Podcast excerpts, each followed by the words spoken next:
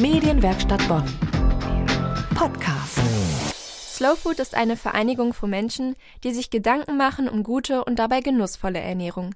Bei der Bonner Gruppe des Vereins war der Hamburger Caterer Jens Witt zu Gast, der seit 25 Jahren ökologisches Essen für Kitas anbietet. Und zwar zu Preisen um die drei Euro.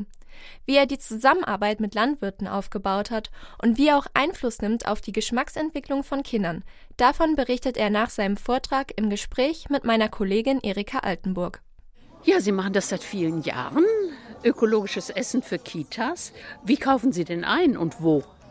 Also ich kaufe natürlich nur biologische Lebensmittel, das ist klar, aber dadurch, dass ich schon so lange, das mache seit 25 Jahren, muss ich am Anfang praktisch mir meine Lieferanten suchen. Da waren viele Landwirte dabei und diese Landwirte sind mir in, ganzes, in die ganzen 25 Jahre auch geblieben und ich habe das auch noch weiter ausgedehnt. So 60 Prozent meiner oder 50 Prozent meiner Lebensmittel kommen direkt vom Landwirt. Und das ist ein Novum heutzutage. Ja, Sie haben ja gesagt, Sie beeinflussen auch die Landwirtschaft. Wie kann man sich das erklären? Das kann man sich so erklären, dass wenn jemand zu mir kommt und ein bestimmtes Produkt hat, was ich gebrauchen kann, ich ihm sozusagen eine garantierte Abnahmemenge mit ihm abspreche sozusagen. Daraufhin destilliert er beispielsweise eine Kartoffelschälanlage auf seinem Betrieb, macht das und kann dieses Geschäft, dieses Kartoffelschälen dann ausdehnen und auch an andere liefern. Und dann ist es sozusagen eine Entwicklung, die ich in gewisser Weise angeschoben habe. Ja, das würde ich schon so sagen, dass man das auch erreichen kann.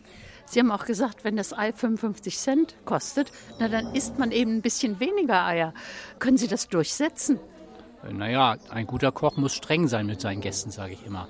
Und am Ende des Tages ist es doch so, äh, wenn du in ein Restaurant kommst und jemand macht dir ein tolles Gericht, fragst du ja nicht tatsächlich, hast du da drei Eier reingetan, sondern du kriegst irgendwas vielleicht, wo, wo es eine Alternative zu diesen Dingen gibt. Also du musst ja nicht darauf verzichten. Wenn es ein Ei gibt, gibt es ein gutes Ei und du musst halt nicht ständig, sage ich mal, wie man bei uns in irgendwelche Kuchenmischungen ständig jede Menge frische Eier reinhaut. Man muss sich doch klar sein, was für ein wertvolles Lebensmittel das eigentlich ist. Wie sieht es denn aus mit dem Kindergeschmack? Kinder mögen ja nicht alles. Und ob das gesund ist oder nützlich und Gemüse und Obst, das ist denen meistens auch herzlich egal. Ja, das macht sie auch durchaus sympathisch. Aber deshalb hat man trotzdem natürlich eine gewisse Verantwortung für diese Themen.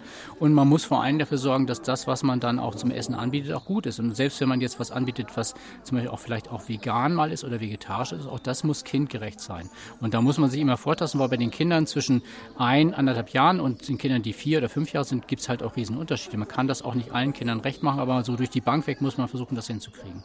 Was mögen denn Kinder von vier, fünf Jahren besonders gern? Ich könnte wahrscheinlich mein ganzes Leben lang Kartoffelpüree kochen.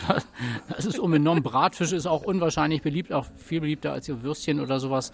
Ganz klar, aber wir haben auch viele Gerichte, die einfach auch so beliebt sind, wenn wir einfach einen, einen Schnitzel aus einer Kichererbse machen, wir zum Beispiel einen Schnitzel aus dem Kichererbsenmehl. Und das ist auch beliebt. Also nicht 100, so 100 Prozent beliebt wie Fisch, aber immerhin. Ja. Das ist aber erstaunlich, denn meistens denkt man, Kinder wollen Nudeln, Nudeln, Nudeln.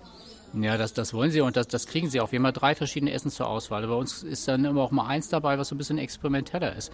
Und da ist die Frage, würden die Kinder das selber machen? Aber wenn Erzieher und Erzieherinnen beispielsweise das mal bestellen, auch mit ihren Kindern mal besprechen, was sie da eigentlich kriegen und warum sie es bestellt haben, dann geht auch so einiges, haben wir heute auch erfahren, wenn Kinder auf Bauernhöfe gehen, essen sie beispielsweise Gurken, die sie sonst nicht essen, wenn sie es erstmal gezeigt kriegen. Also die, das ist eher die, die Sache, damit zu tun zu haben und nicht was vorgesetzt zu bekommen. Da haben Kinder eine ganze Aversion dagegen, hätten wir persönlich auch, was vorgesetzt zu bekommen, was wir eigentlich essen sollen, was irgendwie irgendwie gesund ist oder weil es das schmeckt jetzt doch oder so. Nicht? Also Quatsch. Sie laden Kinder auch in ihre Großküche ein. Eine Großküche zu besichtigen ist ja ungewöhnlich.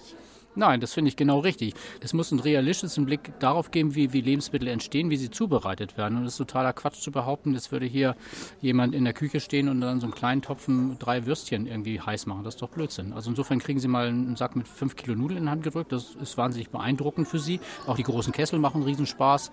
Sie sehen, dass dann Küche auch mal so funktioniert.